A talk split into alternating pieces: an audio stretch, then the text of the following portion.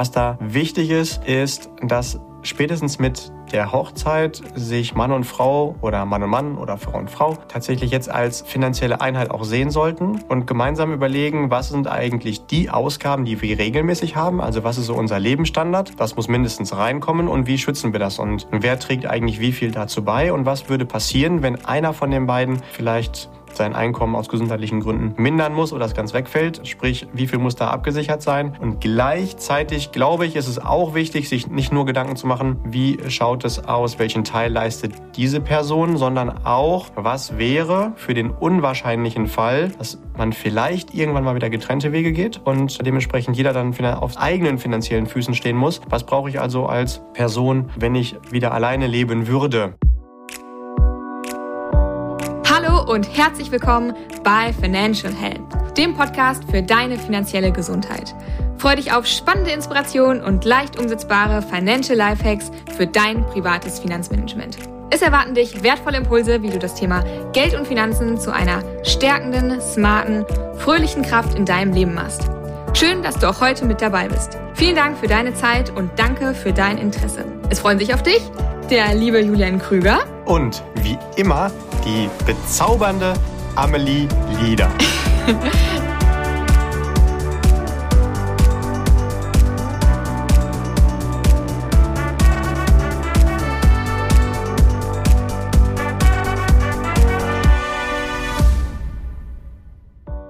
Ja, hi lieber Julian und willkommen lieber Listener. Julian, Du bist doch auch immer für finanzielle Vorteile, für neue Zeiten, für Emanzipation. Und deswegen übernehme ich hier heute einfach mal die Führung und ergreife die Initiative.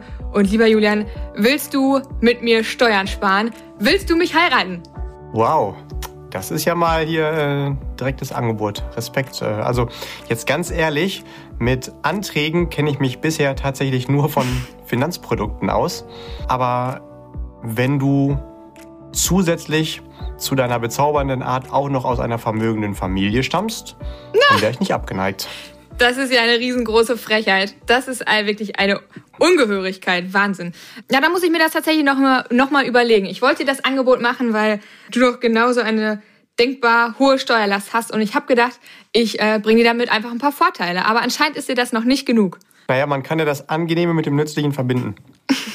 das stimmt. Aber du bist, du bist ja gar nicht so romantisch, wie ich gehofft hatte. Lieber Listener, heute dreht sich alles um das Thema Heirat und nein, wir haben nicht unser Genre geändert. Wir wollen heute uns die Heirat mal von der finanziellen Seite her anschauen. Also sprich, was ändert sich, worauf sollte geachtet werden, was sind die Vorteile, darüber haben wir jetzt kurz schon gesprochen. Naja gut, was sind die Nachteile, äh, naja, äh, aber was sind einfach die Besonderheiten? Ich glaube, das liegt im im Auge des Betrachters, wo es jetzt Vorteile und Nachteile gibt. Und möglicherweise ist das, was vorher noch ein Vorteil ist, nach ein paar Jahren auch ein Nachteil. Aber ähm, da wollen wir heute mal lieber nicht drauf eingehen. Ne? Genau, wir wollen heute gar nicht so sehr über die psychologische Seite sprechen, so wie du es sonst so gerne tust, sondern ja, uns das einfach mal nüchtern von der finanziellen Seite her anschauen.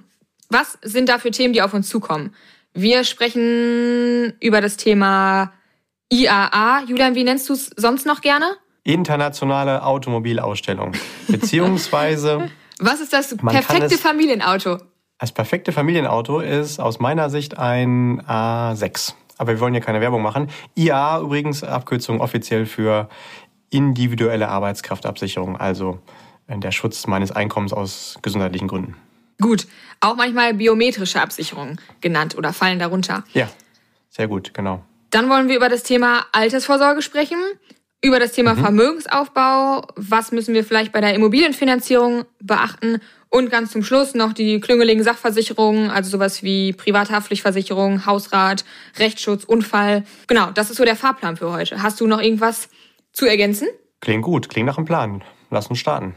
Okay, prima. Denn Heirat bedeutet ja irgendwie auch immer eine Verbundenheit, auch in finanzieller Hinsicht. Sprich, es gibt doch einige Sachen, die sich irgendwie ändern. Lass uns direkt mal starten mit dem ersten Punkt, also der IAA, der Automobilmesse. Nein, der individuellen Arbeitskraftabsicherung. Was fällt alles darunter? Was können wir damit zusammenfassen? Vielleicht, bevor wir da reingehen, so ein, zwei Dinge, die mir gerade einfallen, die ganz grundsätzlich immer wichtig sind, wenn jemand äh, heiratet. In der Regel ist es ja verbunden mit einem Wechsel des Namens. Und den sollte man dann einfach bei allen Gesellschaften, jetzt unabhängig davon, ob es um Gesundheit geht oder um andere Dinge im Bereich Finanzen, einmal ganz kurz anzeigen. Das macht man idealerweise, indem du deine Eheurkunde als Scan an die Gesellschaft sendest. Äh, am besten auch noch ein Scan vom neuen Personalausweis dabei.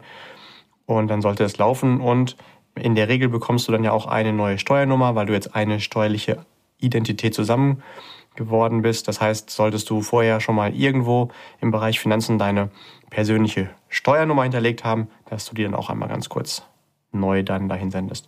Aber lass uns direkt reingehen in den Bereich Gesundheit. Das ist ja eines der wichtigsten Themen im Bereich Finanzen, dass wir einfach immer einen Plan B haben, wenn der Arzt mal sagen sollte, Mensch, aus gesundheitlichen Gründen darfst du jetzt kein Geld mehr verdienen oder solltest du nicht oder kannst du nicht, dass da auf jeden Fall eine Absicherung steht. Und ja, da denken wir natürlich als allererstes immer erstmal grundsätzlich an eine Berufsunfähigkeitsversicherung, die auch jedem Menschen, der noch nicht seine finanzielle Freiheit erreicht hat, grundsätzlich zu empfehlen ist.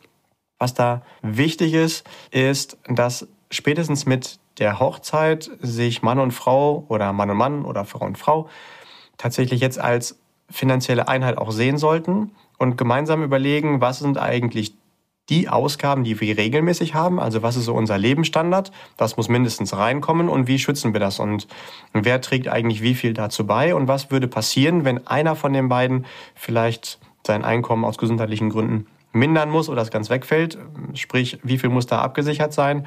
Und gleichzeitig glaube ich, ist es auch wichtig, sich nicht nur Gedanken zu machen, wie schaut es aus, welchen Teil leistet diese Person, sondern auch, was wäre für den unwahrscheinlichen Fall, dass man vielleicht irgendwann mal wieder getrennte Wege geht und äh, dementsprechend jeder dann auf eigenen finanziellen Füßen stehen muss.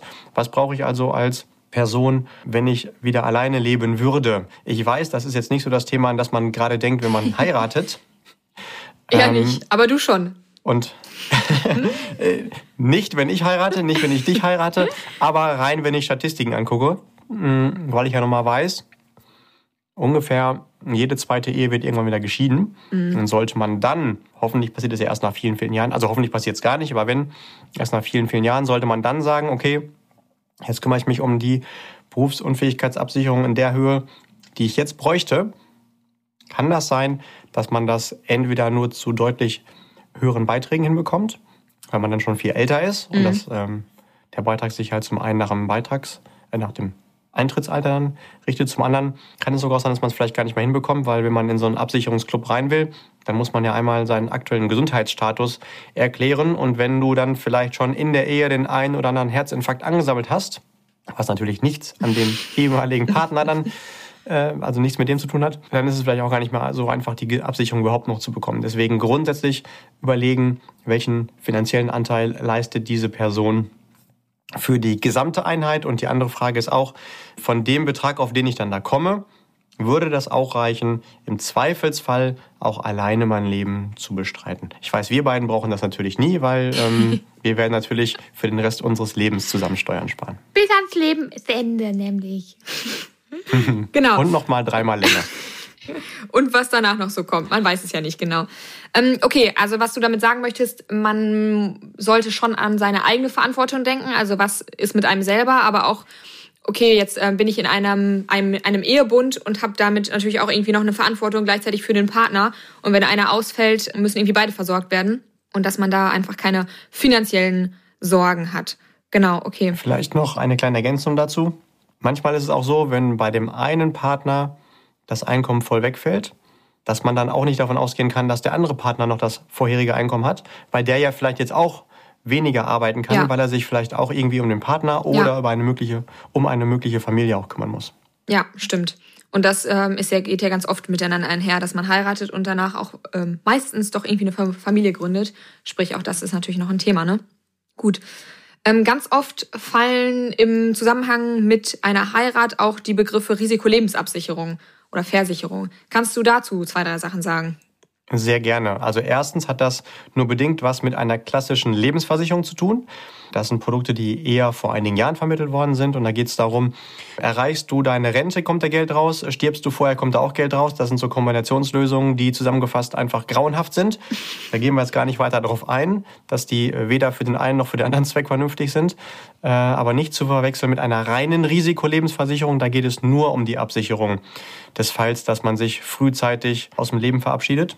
Nicht, weil es geplant ist, aber es kann halt trotzdem auch mal passieren. Und in manchen Familienkonstellationen ist es tatsächlich auch wirklich sehr empfehlenswert, sich über sowas Gedanken zu machen. Vielleicht braucht man es nicht immer direkt mit der Eheschließung, aber vielleicht, wenn man später dann mal an das Thema Immobilienfinanzierung kommt oder weil man vielleicht Nachwuchs bekommt, dass spätestens dann einfach es äh, abgesichert sein soll, wenn dem einen Partner was passiert, dass die hinterbliebene Familie dann finanziell abgesichert ist. Das Gute ist, das ist statistisch so selten, dass das auch bei der richtigen Gesellschaft wirklich günstig hinzubekommen ist.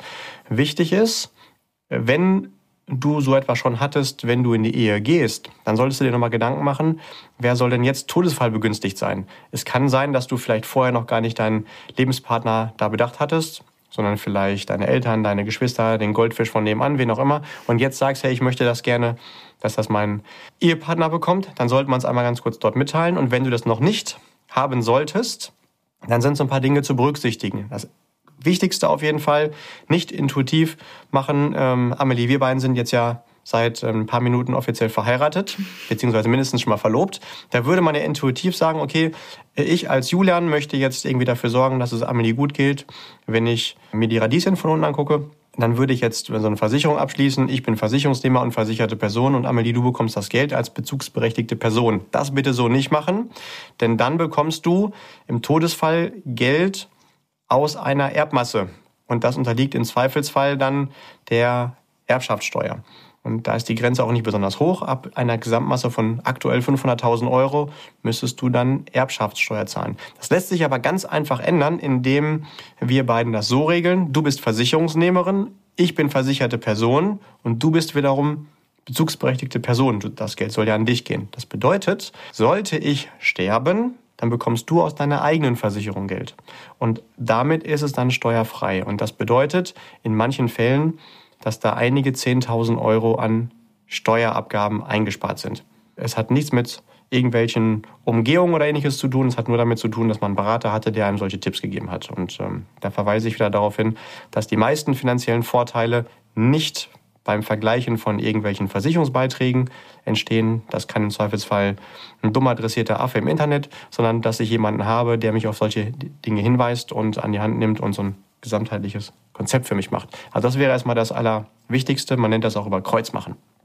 Ja, boah, und mega wichtiger Punkt. Ähm, da sieht man das mal wieder, dass so kleine Stellschrauben echt irgendwie viel, viel bewirken. Ne? Und man weiß es natürlich einfach nicht als Otto Normalverbraucher. Total gut. Danke. Ja, ist ja aber nicht schlimm. Tipp. Man muss ja gar nicht alles wissen. Es reicht ja, jemanden zu kennen, der einen da wie immer im Bereich Finanzen unterstützt. Und tatsächlich habe ich da noch einen weiteren Tipp, das Ganze so früh wie möglich zu machen. Vielleicht, wenn wir beiden heute heiraten, auch direkt schon nach dem Hochzeitsantrag einen Risikolebensantrag zu machen.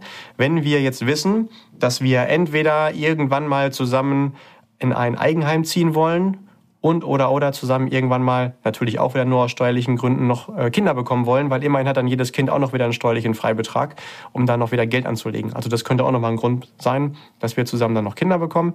Äh, und sollte eins von beiden mindestens das Ziel sein, dass wir uns lieber heute auch schon über das Thema Risikoleben Gedanken machen.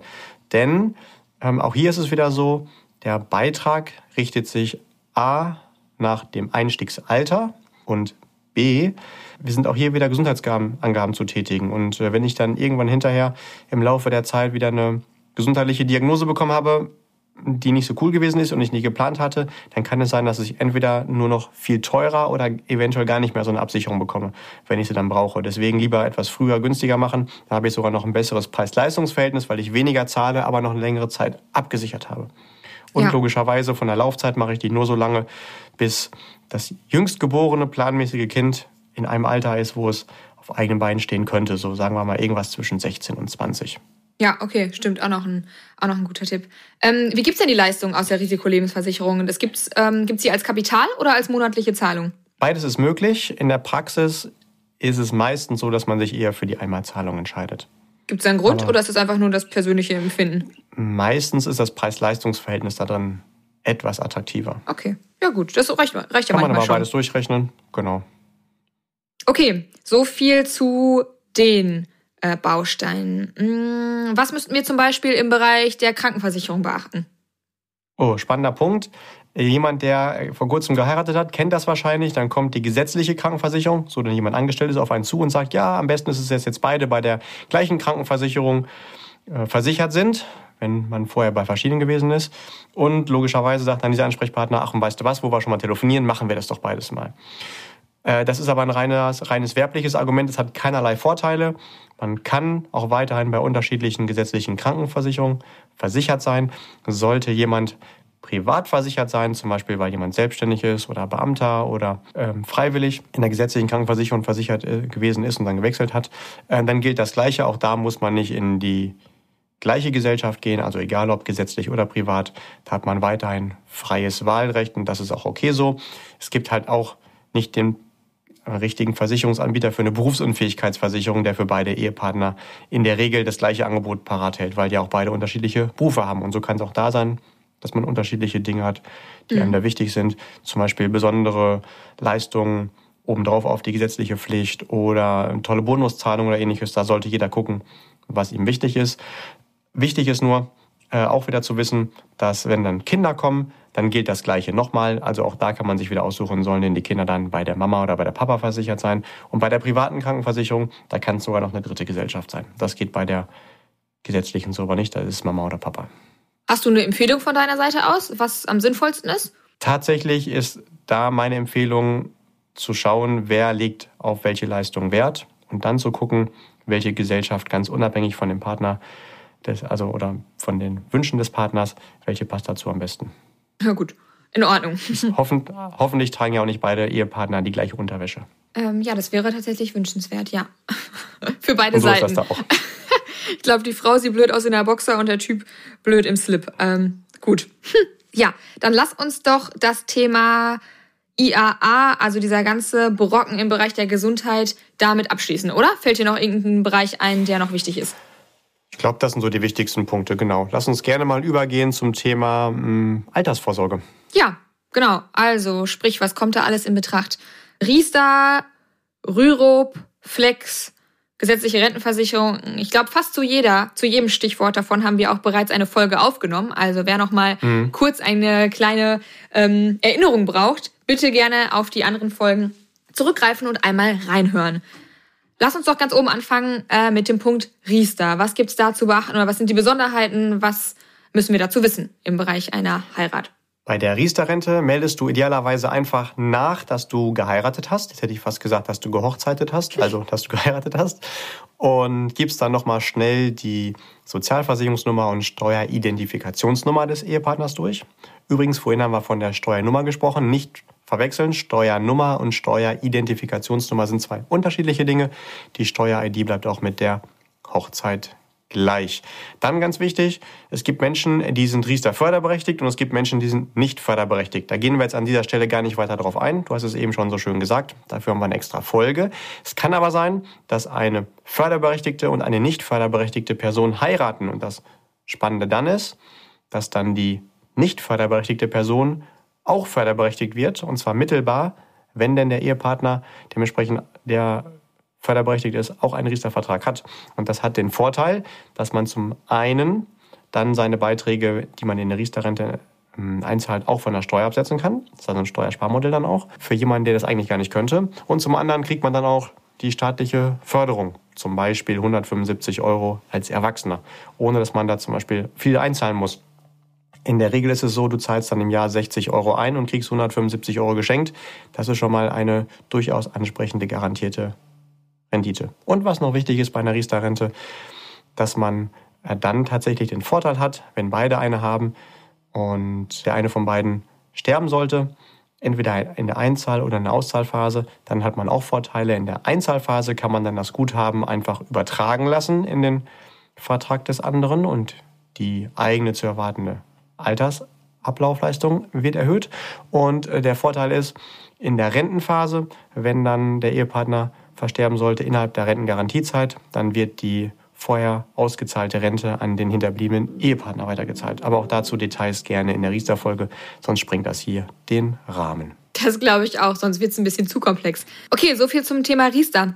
Was ist denn zu bedenken beim Thema Basis oder der Rürup-Vorsorge, was ja als Synonym verwendet wird? Genau, die Rürup bzw. Basisvorsorge, die hat den Vorteil, dass man pro Person rund 25.000 Euro steuerbegünstigt einzahlen kann pro Jahr. Ähm, das verdoppelt sich dann dementsprechend. Auf einmal haben beide Personen dann diesen Vorteil und das kann man dann nutzen. Und auch hier haben wir wieder diesen Punkt mit der Rentengarantiezeit, dass man dann dementsprechend, äh, wenn jemand innerhalb der Rentengarantiezeit in der Rentenphase versterben sollte, dass der Ehepartner dann die Rente weiterbekommt.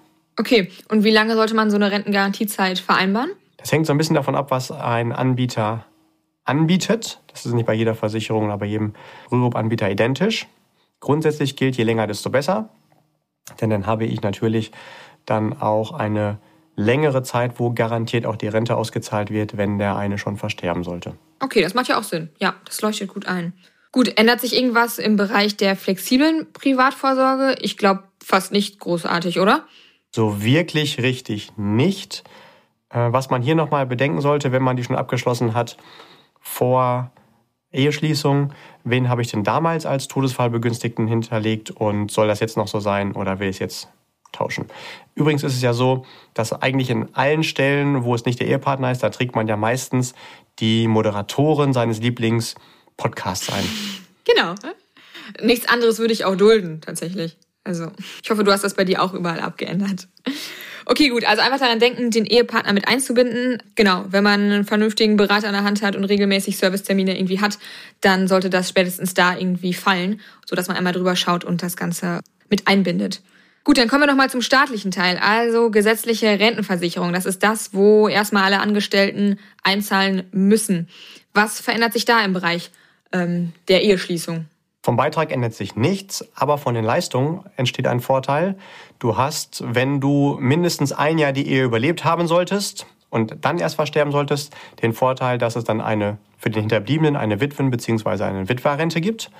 Grundvoraussetzung ist da einfach nur, dass dementsprechend auch fünf Jahre eingezahlt worden ist. Also wie gesagt, ein Jahr muss man mindestens überlebt haben in der Ehe, dann klappt das.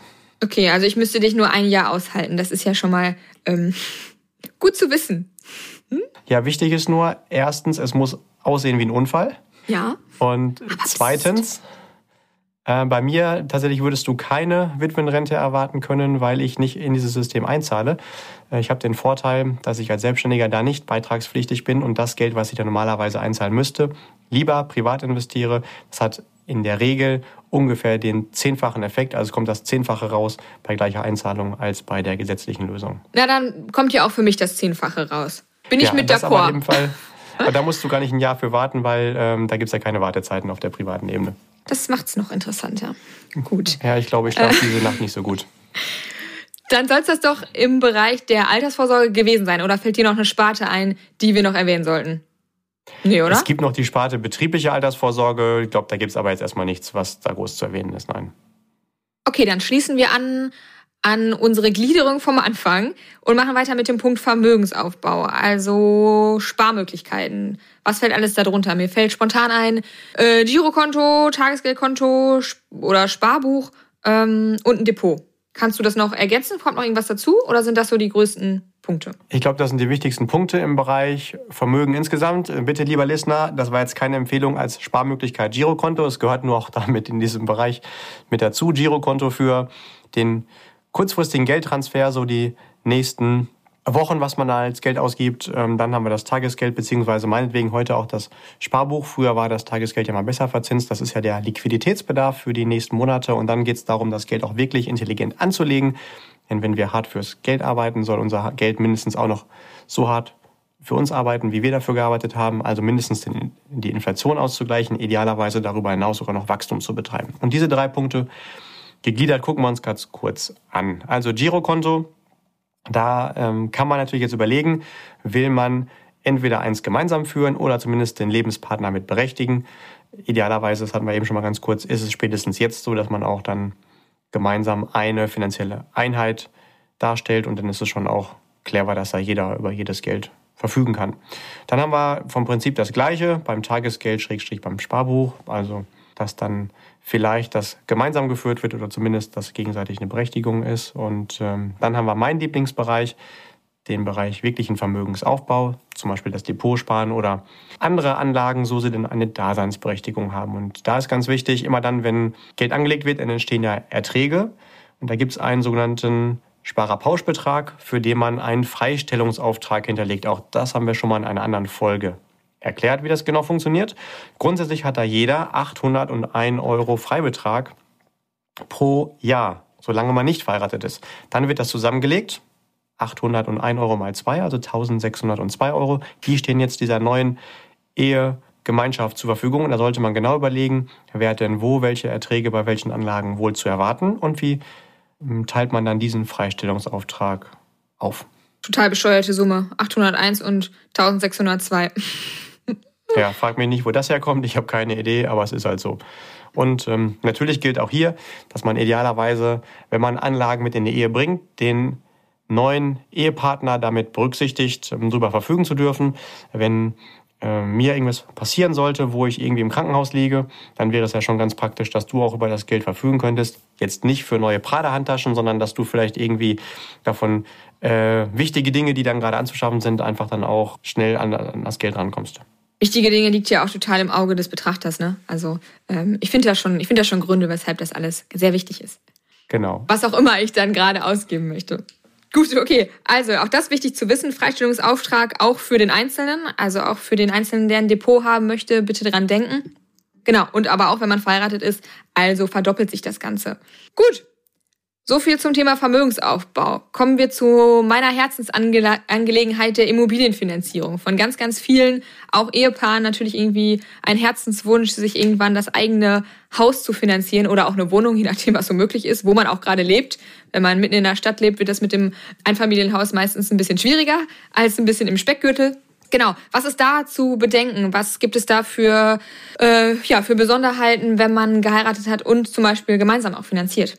Wir haben das eben schon mal ganz kurz angesprochen. Auf jeden Fall sollte dann geplant werden, welchen Bedarf habe ich spätestens jetzt an einer Risikolebensversicherung und oder an einer Berufsunfähigkeitsversicherung, Schrägstrich ihrer äh, gleichgestellten Alternativen wie so eine Grundfähigkeitsabsicherung oder eine Absicherung bei Eintritt einer schweren Krankheit. Am besten schnappt man sich da einfach seinen ungebundenen Finanzansprechpartner, der einen dann nochmal Tipps geben kann, Mensch, wie sieht's denn damit aus oder was braucht ihr da, dass man gemeinsam mal so eher auf taktischer, vielleicht sogar auf strategischer Flughöhe durchspricht, wo gibt's Handlungsbedarf und ähm, regelt das alles. Das ist relativ schnell gemacht, wenn man die richtigen Fragen gestellt bekommt. Gut. Ja, dann spielt also hier in diesem Bereich auch das Thema Risikolebensversicherung wieder eine Rolle, sodass man sich diesen Wunsch auch einfach sichert und den auch, auch bei Krankheit etc meinetwegen auch nur des einen Partners oder bei, bei Tod aufrechterhalten kann. Ne? Und dass der nicht AD ist. Gut, gibt es sonst noch irgendwas zum Bereich Impfi? Ich glaube nicht, oder? Also Impfi, Immobilienfinanzierung? Fällt mir momentan auch nichts ein. Wenn mir gleich noch was einfällt, streuen wir es einfach dazwischen.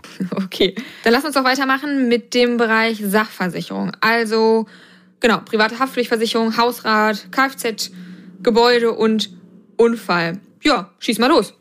Ja, wer mag hier nicht diesen Bereich, ne? Also ja. unser Lieblingsthema Sachversicherung. Also klar, das ist meistens genauso attraktiv wie Fußpilz, aber trotzdem muss dann gedacht sein für die seltenen Fälle, dass man es mal braucht. Deswegen ist schon ganz gut, sowas zu haben oder zumindest zu überlegen, was brauche ich da. Und da fällt mir jetzt allererstes ein, die meisten dieser Dinge kann man jetzt tatsächlich spätestens dann zusammenlegen. Das gilt in vielen Fällen auch sogar schon, wenn man zusammen gewohnt hat. Äh, aber natürlich ist es meistens so, man darf ja erst dann zusammenziehen, und in einem Raum übernachten, wenn man auch dann geheiratet hat. Ne? Das ist ja ganz klassisch so. Ähm, ja, äh, genau. was auf jeden Fall ganz wichtig ist, dass wenn jemand das zusammenlegen sollte, und wir gehen gleich die ganzen Bereiche gerne mal durch, dass man überlegt, ist einer von den beiden Partnern vielleicht Beamter oder im öffentlichen Dienst beschäftigt, denn dann gibt es nochmal bei den meisten Anbietern Sonderrabatte. Also sollte man dann nur noch einen dieser beiden Verträge haben, dann sollte man das immer auf den Partner laufen lassen, der, der diese Sonderrabatte auch bekommen kann. Beispiel private Haftpflichtversicherung. Fangen wir da einfach mal mit an. Da kann man zwei Verträge haben, kann man auch einen alleine haben. Der Vorteil wäre, wenn man nur einen Vertrag, logischerweise zahlt man nur einmal den Beitrag. Hat man zwei Verträge, dann wäre das auch versichert, wenn man sich untereinander dementsprechend dann ähm, etwas kaputt macht. Wobei das ja eher selten dann auch in der Realität ähm, relevant ist. Gehen wir es ganz kurz durch, dass man mal so ein Gefühl dafür hat. So eine Single private Haftpflichtversicherung, also wo jemand alleine versichert ist, die kostet in der Regel irgendwas zwischen 30 und 40 Euro im Jahr. Eine Familienhaftpflicht, da ist dann nicht nur der Partner mit versichert, sondern auch zukünftige Kinder, die dann irgendwann mal kommen und dann sogar auch noch diejenigen, die auf die aufpassen und der Gärtner, lustigerweise. Ja, auf jeden Fall, sowas kostet dann etwa 10 Euro mehr im Jahr, also etwa so 40 bis 50 Euro. Im Verhältnis ist es also günstiger, deutlich günstiger, lieber einen Familientarif zu haben als zwei Single-Tarife. Bei der Hausratversicherung, was also alles versichert, was so im Haus drin ist, gegen Einbruch, Diebstahl, Feuer- und Leitungswasserschäden, da gibt es gar nichts zu berücksichtigen. Das ist unabhängig von der Eheschließung sowieso schon immer alles versichert. Also das, wenn man aber zusammen wohnt, ist natürlich auch wichtig, dass man das nur einmal hat, auch vorher schon. Mhm. Was gibt es denn sonst noch so für Sachversicherung? Was fällt dir ein? Ja gut, nur Unfall noch. Ja, Unfallversicherung, okay, die kann man grundsätzlich auch eigenstehend haben. Bei manchen Anbietern ist es aber so, das müsste man dann mal durchrechnen, dass man nochmal einen extra Rabatt bekommt, wenn man dann zwei Personen über den gleichen Versicherungsnehmer laufen lässt. Das kann man auch mal checken. Und dann fällt mir noch die Rechtsschutzversicherung ein. Da bietet es sich auf jeden Fall an, das zusammenzuführen. Klassischerweise kostet so eine Rechtsschutzversicherung, wenn man alle Bereiche absichert, die es so gibt, so 200, 250 Euro im Jahr. Und wenn man dann weiß, dass das Einbinden eines Lebenspartners meistens um die 50 Euro extra kostet, dann ist es natürlich viel, viel günstiger, ähm, da aus einer Single-Versicherung eine Familienversicherung zu machen, als wenn jeder eine hat. Ja, aber bitte, darf ich da kurz eingrätschen? Bitte auch nur dann eine Familienversicherung, wenn es eine Familie oder eine Ehe gibt. Ich habe nämlich jetzt äh, eine Kundin in der Beratung, die hat einfach in den Sachversicherungen überall eine Familienversicherung, obwohl die komplett als Single aufgestellt ist und zahlt dafür natürlich etwas mehr. Und das ist wiederum auch dämlich. Aber ich hoffe, das ist den, den meisten hier geläufig. Ja, das ist natürlich sehr vorausschauend, weil es kann ja sein, dass die in zehn Jahren dann mal irgendwie in einer Partnerschaft lebt und dann ist ja, es gut ist gute Planung ne? auf jeden Fall, ja. Dafür wichtig, einfach Jahresverträge in den Sachversicherungen zu haben, äh, sodass man da einfach wieder rauskommt, wenn sich irgendwas ändert. Genau, keine drei Jahresverträge oder länger. Genau, das haben wir schon mal in einer anderen Folge erläutert.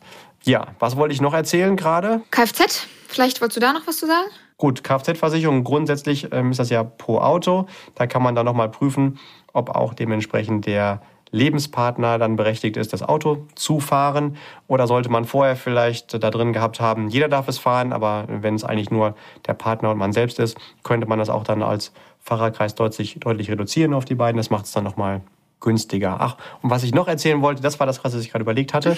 Rechtsschutzversicherung. Sollte man einen Partner wählen, wo man schon jetzt das Gefühl hat, hm, das knirscht vielleicht so ein bisschen im Getriebe, wenn du da auch die Absicherung von Ehesachen und Unterhaltssachen mit reinhaben möchtest, das hat meistens ein Jahr Wartezeit. Also da bitte frühzeitig überlegen, ob es mit rein soll. Und dann haben wir die Gebäudeversicherung, um es abzuschließen, den Bereich Sachversicherung. Also wenn das Haus mal brennen sollte oder da ein Sturmschaden ist. Das ist ja sowieso pro Gebäude. Bitte auch nur einmal, da ist das von der Eheschließung gar nicht betroffen. Stimmt. Okay, damit haben wir dann die Sachversicherung eigentlich schon abgefrühstückt, oder? Schon. Ich denke schon, ja. Okay. Hast du noch allgemeine Infos ähm, im Bereich der Heirat? Woran sollte man denken mm, oder vielleicht auch einfach so auf dem Schirm haben? Ja, zwei Dinge, die mag ich schon ganz gerne noch mit reingeben. Erstens, macht euch gemeinsam Gedanken, wie soll es denn eigentlich wirklich mal im Erbfall sein? Also da idealerweise ein Testament angehen, dass es lieber vorher alles in Ruhe besprochen ist. Das gibt hinterher sonst nur Chaos. Wenn man es nicht gemacht hat, klar rechnet keiner damit, dass es mal passiert, aber das Leben kann halt trotzdem mal fies sein. Und das Gleiche gilt auch für den Fall, dass man so stark gesundheitlich eingeschränkt ist, dass man nicht gestorben ist, aber trotzdem nicht handlungsfähig ist und da dementsprechend auch überlegt, welche Vollmacht möchte ich denn für was im Bereich gerne auch den jeweiligen Partnern geben und in welcher Situation möchte ich gerne, wie wie dann gehandelt wird. Da gibt's gar nicht richtig oder falsch, mag ich auch gar keine Vorschläge geben. Wichtig ist einfach nur, dass dann jeder sich einmal damit beschäftigt und das idealerweise auch schriftlich irgendwie fixiert. Auch da kann zum Beispiel ein professioneller Finanzexperte mithelfen. Da gibt's auch dann Vorsorgevollmachten, und die Impulse, wo man das hinterlegt, alle diese, diese Dinge. Also bitte einmal ganz kurz darüber sprechen, auch wenn es kein so richtig spannendes, cooles Thema ist. Ja, du sagst es schon. Äh, mit der Heirat verbinden die allermeisten ja doch irgendwie was total Schönes, was Romantisches, ein tolles Fest und ähm, irgendwie lauter positive Dinge. Aber es ändert sich eben auch eine ganze Menge und da bitte einmal drüber schauen und äh, sich da einfach richtig aufstellen, so dass man nicht ja irgendwann ein Problem hat, weil die Ehe soll bringt ja schon genug Sorgen mit sich, äh, dann bitte doch nicht noch finanzielle. Okay, dann würde ich sagen, dann soll es das doch für heute zum Thema Heirat und Finanzen gewesen sein. Julian und ich überlegen uns jetzt die nächsten Schritte, was klug ist, äh, wie wir unseren, unsere Ehe einläuten wollen. Nein, Quatsch. Also die Folge soll natürlich weder zum Heiraten aus finanzieller Sicht ermutigen, noch davon abhalten, soll erstmal nur darauf aufmerksam machen, das und das ändert sich ähm, und es ist eben nicht nur der Nachname und dadurch das Klingelschild, sondern eben auch einiges im Finanzplan. Genau. Julian, hast du noch irgendwas, was du zu dieser Folge hinzufügen möchtest? Ja, zwei Fragen habe ich noch. Erstens, ich brauche jetzt natürlich noch einen neuen Kosenamen für dich. Magst du lieber Bärchen oder Herzchen oder Schatzi? Und äh, zweitens, wusstest du eigentlich, was das Hauptscheidungsthema Nummer eins ist? Also der Grund für die meisten Scheidungen? Ähm, falsche Kaufentscheidung vielleicht. Die Prada-Tasche anstatt das neue Auto. Ach so, ich dachte jetzt Prada-Tasche anstelle von der Gucci-Tasche. Oder so. ähm, ja, es geht in die richtige Richtung. Tatsächlich ist das so. Also das Hauptthema bei Umfragen jedenfalls für Scheidungen sind tatsächlich Streitigkeiten im Thema Finanzen. Und ja, mhm. ähm, zumindest haben wir hier mal so ein paar Impulse mitgegeben, was zu berücksichtigen ist bei Eheschließungen und solltest vielleicht irgendwo mal so leise knistern im Getriebe äh, in der Ehe, wenn es um das Thema Finanzen geht, ähm, dann äh, zum einen natürlich drücken wir die Daumen, das offen ansprechen zu können und zum anderen wenn da vielleicht irgendwo Abstimmungsbedarf ist, kommt auch gerne auf uns zu, dass wir da vielleicht ähm, so ein paar Moderationsaufgaben übernehmen können und ein paar Impulse mit reingeben können. Also da stehen wir ab jetzt auch zur Verantwortung. Immerhin haben wir jetzt auch schon eine halbe Stunde Eheerfahrung und können da äh, mitsprechen und äh, wollen natürlich dann gerne dafür sorgen, dass ähm, das Thema Finanzen auch in der Ehe eine ganz entspannte Kraft wird und dass die Ehen möglichst lange halten und wir vielleicht von dem jede zweite Ehe wird geschieden Trend ähm, ein bisschen wieder abrücken können. Das genau, auch nicht man müsste da vielleicht nochmal man müsste da nochmal Statistiken entwickeln, wie denn das ist bei denjenigen, die diese Podcast-Folge gehört haben und bei denjenigen, die sie nicht gehört haben, ob man da statistische Unterschiede feststellen kann. Aber ich bin fest davon überzeugt, wenn du gerade geheiratet hast, lieber Listener, liebe Listenerin, und ähm, jetzt alles hier berücksichtigst, dann wirst du mit deinem Partner auch tatsächlich alt werden. Versprochen. Ja, lieber Listener, ich hoffe natürlich, wenn dich das Thema schon betrifft, also wenn du schon geheiratet hast, erstmal ein großes äh, herzlichen Glückwunsch. Und wenn du noch Leute im Umfeld hast, die ähm, genauso weit sind wie du sozusagen, dann teil die Folge doch auch gerne mit ihnen und ähm, ja, lass sie auch daran teilhaben, sodass sie sich möglichst auch gut aufstellen. Und ansonsten, genau, hör auch gerne in die anderen Folgen rein. Wir haben es vorhin schon angeteasert. Äh, es gibt schon Folgen zum Thema Riester, Rürup und so weiter und so fort. Genau. Und ansonsten bleibt mir nur zu sagen, Bleibt gesund und munter und ich freue mich auf die nächsten Folgen. Von meiner Seite aus. Und das letzte Wort möchte ich an den lieben Julian geben. Genau, sorry. Sehr gut. Ja, von meiner Seite aus, äh, wie immer, keep growing, hab eine fantastische Ehe, bleib gesund, auch finanziell. Liebe Grüße, dein Julian.